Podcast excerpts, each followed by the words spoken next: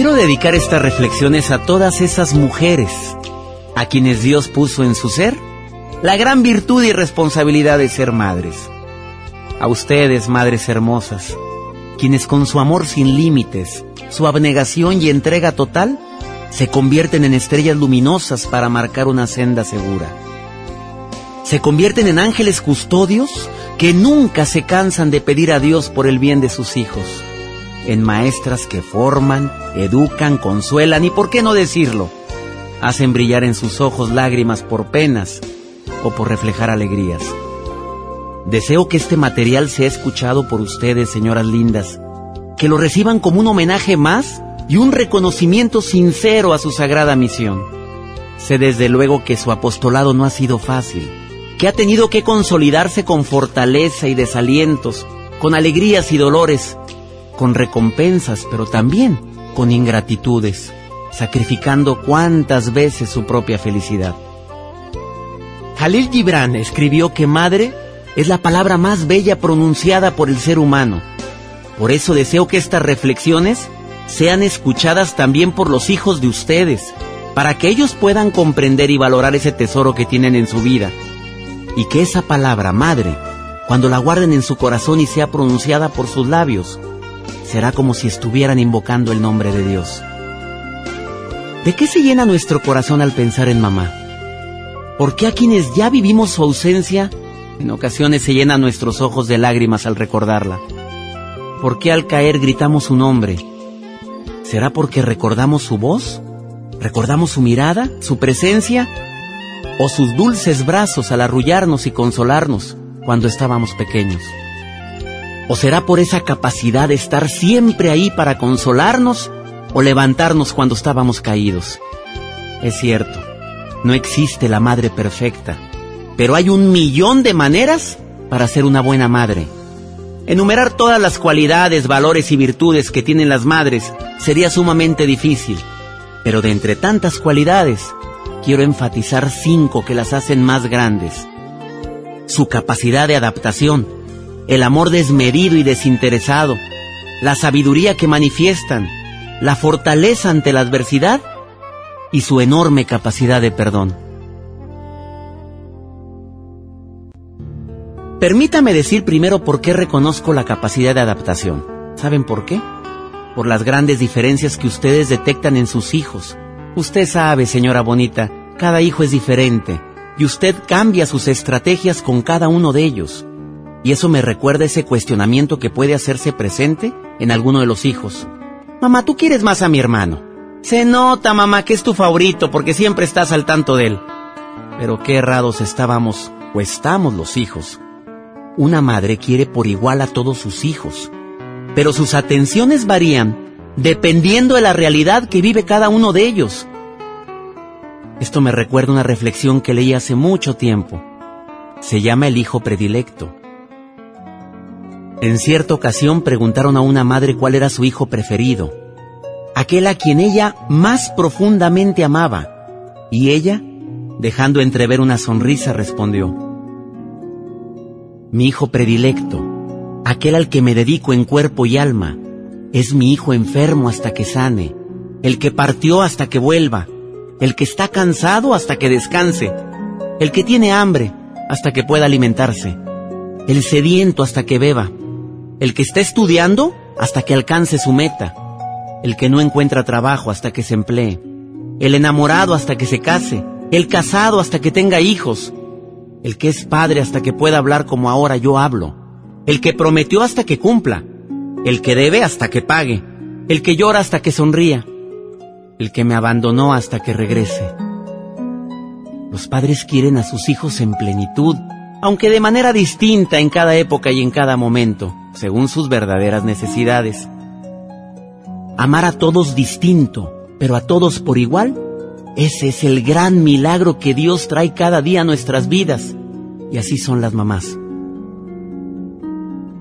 Es por eso que creo que es muy difícil enumerar todas las características que tiene una madre, por esa increíble capacidad de adaptación que manifiestan ante los cambios de sus hijos.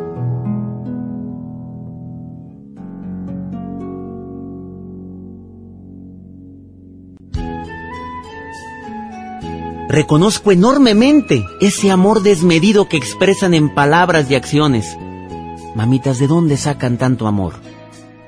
Leí una frase que dice, Cuando se es madre, nunca se está sola en sus pensamientos. Una madre siempre piensa en dos, una vez por ella y la otra por su hijo. Una madre es una persona que al ver que solo quedan cuatro trozos de pastel de chocolate, habiendo cinco personas, es la primera en decir que nunca le ha gustado el chocolate o que no tiene hambre. Jamás en la vida, jamás, en nadie encontraremos amor más sincero, más desinteresado, más profundo, tierno y verdadero que el amor de una madre. Es un amor sin dudas, es un amor total, entregado sin límites, sin esperar recompensas, sin importar sacrificios. Un amor que nace desde la profundidad de su vientre y se hace vida y se difunde más allá de la muerte. Por supuesto que el amor de una madre tiene mucho del amor de Dios. ¿Sabe por qué? Porque nunca se extingue. Al contrario, arde siempre y se aviva con el viento de los años. Es una llama continua que ilumina el camino de los hijos, colmándolos de dulzura desde que los concibe en su vientre. Amor de una madre es el único amor con el que siempre podemos contar, al que siempre podremos recurrir, del que todo lo podemos esperar y el que nunca, nunca podremos olvidar. Después del amor de Dios, estoy seguro que no tenemos otro amor más sincero que el amor de madre. Hace poco, leí una reflexión escrita por Graciela Heder, en el que describe en unas cuantas líneas el profundo significado del amor de una madre. De niños creemos que mamá todo lo puede, que no siente cansancio, que no sufre. Esa imagen que guardamos de ella con el tiempo no coincide lo que vemos cuando pasan los años. Entonces, descubrimos que mamá también sufre, mamá también se cansa, también está triste y a veces no tiene fuerza. Calla ocultando su dolor. La vemos como un héroe sobrevivir a grandes tragedias, llevarnos de la mano conteniéndonos y mostrándonos la vida siempre del lado más bello. De niños no entendemos sus lágrimas, de adultos nos preocupan o no las comprendemos. Así como nosotros necesitamos tantas veces de la protección de brazos fuertes, de la comprensión de nuestros gestos o de nuestros silencios, de nuestro dolor, ella también nos necesita. Por eso debemos detenernos y observarla, abrazarla y hacer que se sienta que estamos ahí, que nos importa, que es valiosa, y de esa forma regresaremos a ella el más hermoso sentimiento que nos enseñó, el sentimiento que lleva paz y tranquilidad en los momentos difíciles de la vida, el que nos contiene, el que minimiza el dolor, el que nos hace luchar por nuestros sueños e ideales, pero por sobre todo nos enseña a dar sin pedir nada a cambio. ¿Sabe cuál es ese sentimiento? El amor incondicional de una madre.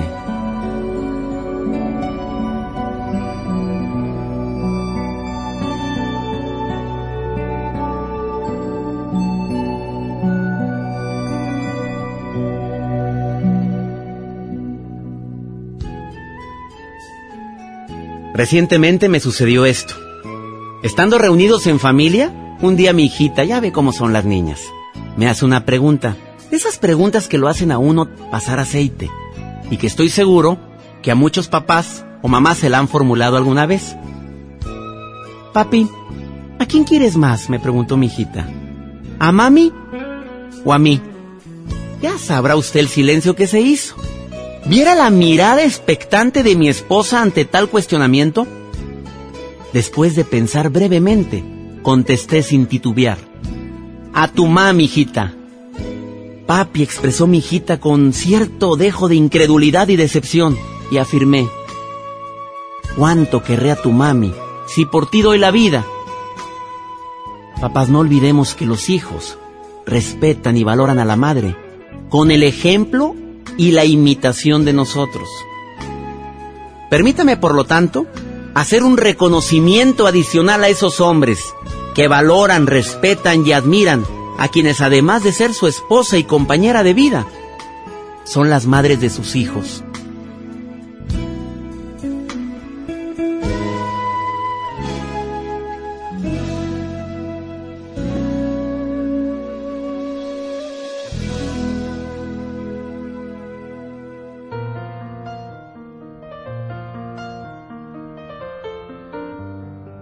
Es cierto, nunca tendremos cómo pagar a una madre toda esa entrega y amor desmedido. Recuerdo una reflexión que leí hace mucho tiempo, que se titula ¿Cuánto te debo, mamá? Cierto pequeño se acercó a su madre en la cocina una noche. Ella estaba muy atareada preparando la cena y discretamente le entregó un papel sobre el cual había algo escrito. Después que la mamá se secó las manos, lo leyó y esto es lo que decía. Mamita, por cortar el pasto, 30 pesos. Por limpiar mi habitación esta semana, 20 pesos. Por ir a la tienda cuando me envías, 10 pesos. Por cuidar a mi hermano mientras fuiste de compras, 20 pesos. Por sacar la basura, 10 pesos. Por obtener una buena boleta de calificaciones, 20 pesos. Por limpiar y barrer el patio, 30 pesos. Y en la parte de abajo decía, total de lo que me debes, 140 pesos. Su madre lo miró y los recuerdos pasaban por su mente. Tomó el bolígrafo, le dio la vuelta a la hoja de papel y anotó lo siguiente. Por los nueve meses que te llevé mientras crecías en mi interior, sin cargo. Por todas las noches que estuve sentada a tu lado, cuidándote y orando por ti, sin cargo. Por todos los momentos difíciles y todas las lágrimas que causaste a través de los años, sin cargo, por todas las noches de temor y por todas las preocupaciones que sabía que tendría, sin cargo, por los juguetes, la comida, la ropa y por limpiar tu nariz, sin cargo. Cuando sumes todo, el costo total del verdadero amor es sin cargo. Así cuando el niño terminó de leer lo que su madre había escrito, había grandes lágrimas en sus ojos. Miró directamente a su mamita y le dijo, Mamá, en verdad te amo. Después tomó el bolígrafo y con letras grandes escribió, pagado en su totalidad. En la Ciudad de México hay un monumento dedicado a las madres, con una frase que dice, a la que nos amó aún sin conocernos. A esa bella frase, alguien algún día dijo que lo ideal hubiera sido que dijera, a la que nos ama, aún conociéndonos.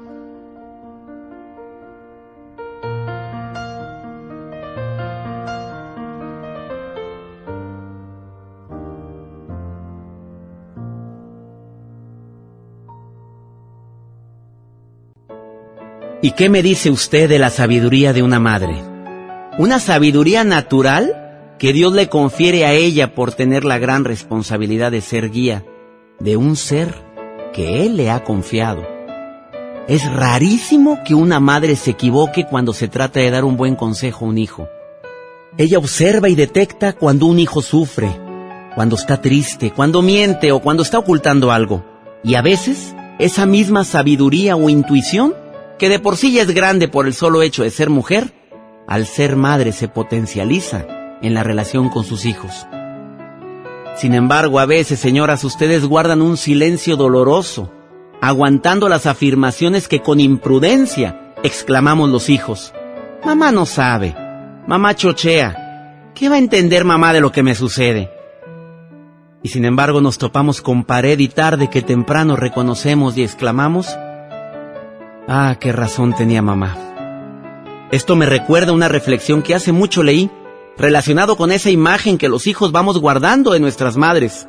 La leí dedicada a papá o a mamá y se la voy a compartir. Cambia conforme pasa el tiempo.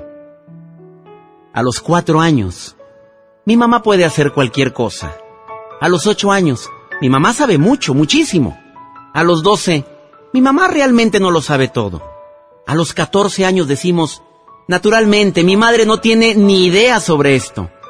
A los 16 años, mi madre, ¿pero qué sabe ella? A los 25, bueno, puede que mamá sepa algo del tema. A los 35, antes de decidir, me gustaría saber la opinión de mamá. A los 45, seguro que mi madre me puede orientar. A los 55, ¿qué hubiera hecho mi madre en mi lugar? Y a los 65, ojalá pudiera hablar de esto con mi mamá.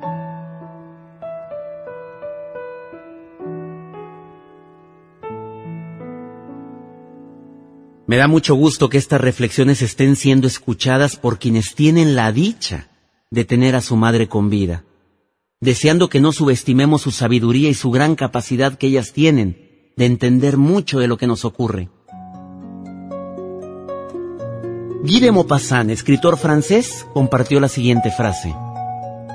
Amamos a la madre casi sin saberlo, y tan solo percibimos toda la profundidad de las raíces de este amor en el momento de la última separación. No dudo que por haber creado una vida, se le ha dado a la mujer la sabiduría y madurez más grande que puede desarrollar, como bien lo dice una breve reflexión de Marianne Fert, que se titula El placer de ser madre. Y dice así, de no haber tenido hijos, probablemente hubiera contado con más dinero y con más cosas materiales. Quizás hubiera viajado mucho y dormido a placer y me hubiera dado más gustos. Pero probablemente mi vida hubiera sido más aburrida y previsible. Como resultado de ser madre, he reído intensamente y he llorado con mayor frecuencia. Me he preocupado más y he corrido más. He dormido menos. Pero de una u otra manera, me he divertido más y madurado más. Mi corazón ha experimentado un mayor dolor y he amado a un grado que trasciende todo lo que hubiera podido imaginar. He dado mucho más de mí misma y he encontrado mayor sentido a la vida.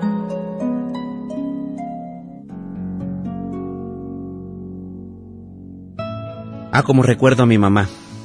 Qué forma de hacer que las cosas se hicieran.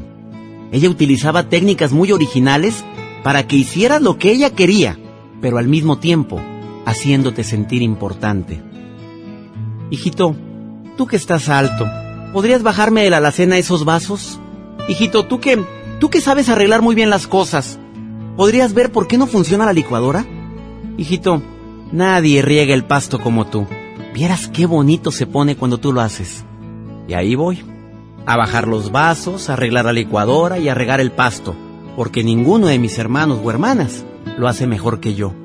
Bueno, eso decía mi mamá. A eso sabe cómo le llamo. Inteligencia, pero con una gran dosis de astucia. Porque una madre es así. Sabe dónde se activa la motivación de cada hijo. Pero había otros momentos en los que mi madre recurría a esa técnica infalible. Usted sabe que de entre todas las cosas que le ocasiona un gran dolor a mamá, es que los hijos estén peleados o distanciados. Estoy seguro que es uno de los dolores más grandes que una madre tiene porque quiere a todos por igual. Entonces mi madre decía, hijito, tú que eres más noble, no quiero que sigas discutiendo con tu hermano. Habla con él y arregla las cosas. No me gusta que estén peleados. Mamá fue él el que me ofendió, mamá. Que venga él a pedirme perdón. Hijito, pero... Pero tú eres más noble e inteligente. Ándale, por favor arregla las cosas. Y ahí voy. Cuando muere mi madre, le digo a mis hermanos. Y mamá siempre decía que yo era el más noble e inteligente. A mí también, dijo uno de mis hermanos. Y una hermana también dijo, a mí también. Total. Todos éramos nobles e inteligentes para ella. Astucia e inteligencia.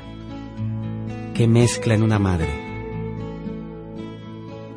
Obviamente las madres con el afán de evitar conflictos entre sus hijos utilizan su inteligencia y su astucia. Señoras lindas, no olviden que esa sabiduría que han desarrollado en base a tantas alegrías, a la incertidumbre, a las preocupaciones y a las tristezas tendrá sus frutos, ya que directa o indirectamente han dejado un gran legado y dependerá de cada uno de sus hijos el decidir si aplican o no todo lo que usted ha querido transmitir.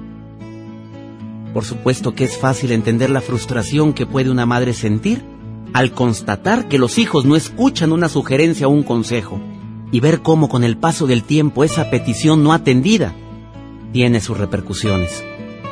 El dolor de ver sufrir a los hijos es tremendo, pero señora bonita, siéntase con la satisfacción de haber advertido esas posibles consecuencias de un mal acto.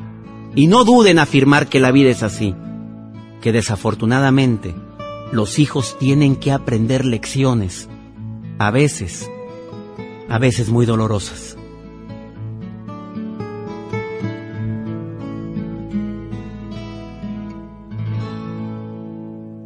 Dos amigas se encontraban tomando un café y una le comenta en tono de queja a la otra. Mi mamá me llama mucho por teléfono para pedirme que vaya a platicar con ella. Yo voy poco y en ocasiones siento que me molesta su forma de ser. Ya sabes cómo son los viejos. Cuentan las mismas historias una y otra vez. Además, tú sabes, amiga, nunca me faltan compromisos. Que el trabajo, que mi novio, que los amigos. Yo en cambio, dijo su compañera, platico mucho con mi mamá. Cada vez que estoy triste voy con ella. Cuando me siento sola, cuando tengo un problema o necesito fortaleza, acudo a ella y vieras qué bien me siento. Ay, qué pena, amiga. ¿Eres mejor que yo? ¿Ya hiciste que me sintiera mal? No, no lo creas, soy igual que tú, respondió la amiga con tristeza. Pero yo visito a mi mamá en el cementerio. Murió hace mucho tiempo, pero mientras estuvo conmigo, tampoco yo iba a platicar con ella y pensaba lo mismo que tú. No sabes cuánta falta me hace su presencia cuánto le echo de menos y cuánto la busco ahora que ha partido. Si de algo te sirve mi experiencia, amiga, platica con tu mamá hoy que todavía la tienes. Valora su presencia resaltando sus virtudes, que seguro las tiene, y trata de hacer a un lado sus errores, que de una forma u otra ya forman parte de su ser. No esperes a que esté en un panteón, porque ahí la reflexión duele hasta el fondo del alma porque entiendes que ya nunca podrás hacer lo que dejaste pendiente. Será un hueco que nunca podrás llenar. No permitas que te pase lo que me pasó a mí. En el automóvil iba pensando la muchacha en las palabras de su amiga. Cuando llegó a la oficina dijo a su secretaria, Comunícame por favor con mi mamá. No me pase más llamadas y también modifique mi agenda porque es muy probable que todo este día se lo dedique a ella.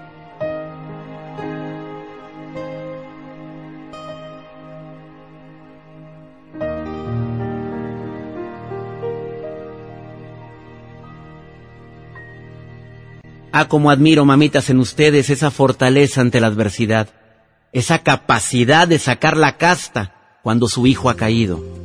Pierden la pena de pedir o defender a capa y espada cuando se trata de quienes han lastimado, ofendido o difamado a un hijo. Esa fortaleza que Dios otorga a ustedes para estar siempre ahí. Mi admiración y reconocimiento a tres tipos de mamás. A quienes han sufrido y sobrellevado la pena de haber perdido a un hijo y aún así sonríen y dan testimonio de fe y esperanza de que algún día se reencontrarán con sus hijos amados. Mil bendiciones a esas mujeres que por diversas circunstancias aceptan criar y formar seres que no concibieron físicamente, pero los aman igual o más que si así lo fuera, dando un verdadero testimonio del amor de Dios. Y qué admiración tan grande a quienes son madre y padre a la vez, a quienes por situaciones diversas llámale amor, azar o desliz, se convierten en mamás y dicen sí a la vida y enfrentan todo tipo de adversidades para sacar adelante y con dignidad solas a sus hijos. A ellas, a ellas les dedico esta bella historia. Un joven entró con paso firme a una joyería y pidió que le mostraran el mejor anillo de compromiso que tuvieran. El joyero le presentó uno muy bonito el hermoso diamante solitario brillaba como un diminuto sol resplandeciente. El joven contempló el anillo y con una sonrisa lo aprobó. Preguntó luego el precio y se dispuso a pagarlo. ¿Se va usted a casar pronto? le preguntó el joyero. No, respondió el muchacho, ni siquiera tengo novia. Es para mi mamá, dijo el joven. Cuando yo iba a nacer, estuvo sola. Alguien le aconsejó que me matara antes de que yo naciera. Así se evitaría problemas, muchos problemas. Pero ella se negó. Y Dios y ella me dieron el don de la vida. Fue padre y madre para mí. Fue amiga, hermana y fue maestra. Me hizo ser lo que soy. Ahora que puedo, le compro este anillo de compromiso. Ella nunca tuvo uno, y yo se lo doy como una promesa de que si ella hizo todo por mí, ahora yo haré todo por ella. Quizás después entregue otro anillo de compromiso, pero será el segundo. El joyero, sumamente conmovido, no dijo nada. Solamente ordenó que se le hiciera al joven el descuento aquel que se hacía nada más a los clientes distinguidos. Qué trabajo tan admirable de esas madres y qué bendición tan maravillosa si esos hijos saben agradecer y valorar a quienes todo lo dieron por ellos.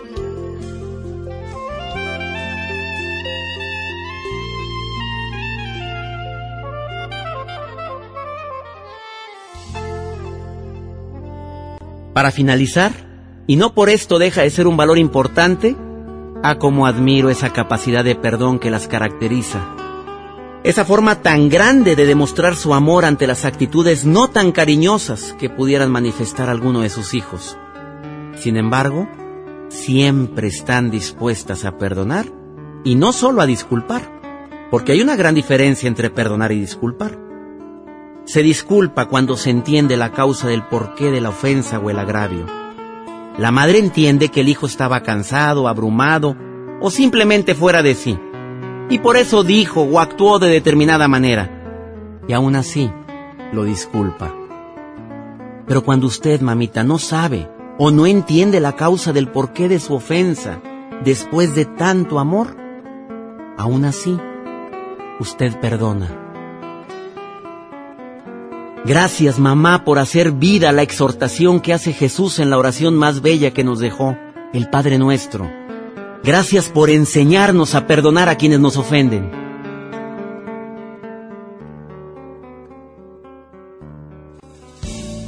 Reitero, estas cinco cualidades que más enaltezco en ustedes son solo una parte de las múltiples que manifiestan en las diversas etapas de sus vidas. Gracias, mamita, por todo ese legado que nos has dado Gracias por darnos la vida. Gracias por esa entrega desinteresada, por tu amor y tiempo, sin esperar nada a cambio. Nunca, mamá, nunca tendremos con qué pagarte todo lo que has hecho por nosotros, por tus dotes de maestra de vida, confesora, médico, chef, y sin cobrar sueldo alguno. Gracias, mamá, por la confianza que hemos desarrollado y cómo pedirte perdón por los desvelos que te hemos ocasionado cuando nos enfermamos o llegamos tarde por las veces en que optamos por callar nuestros problemas dejándote con la tremenda duda de lo que nos sucedía. Perdón por esas dosis de indiferencia que hemos tenido y que tanto daño hacen en ti. Sé que nunca tendremos cómo retribuirte el preciado regalo de la vida, el gran amor que nos has dado. Qué verdad tan cierta la escrita por Isabel Allende.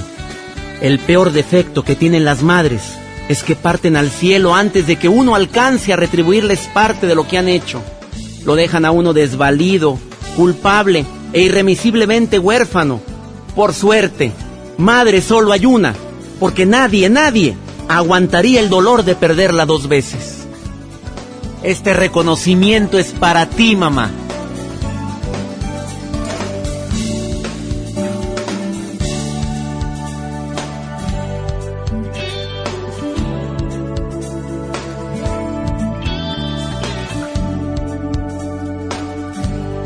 Contáctenos. www.cesarlozano.com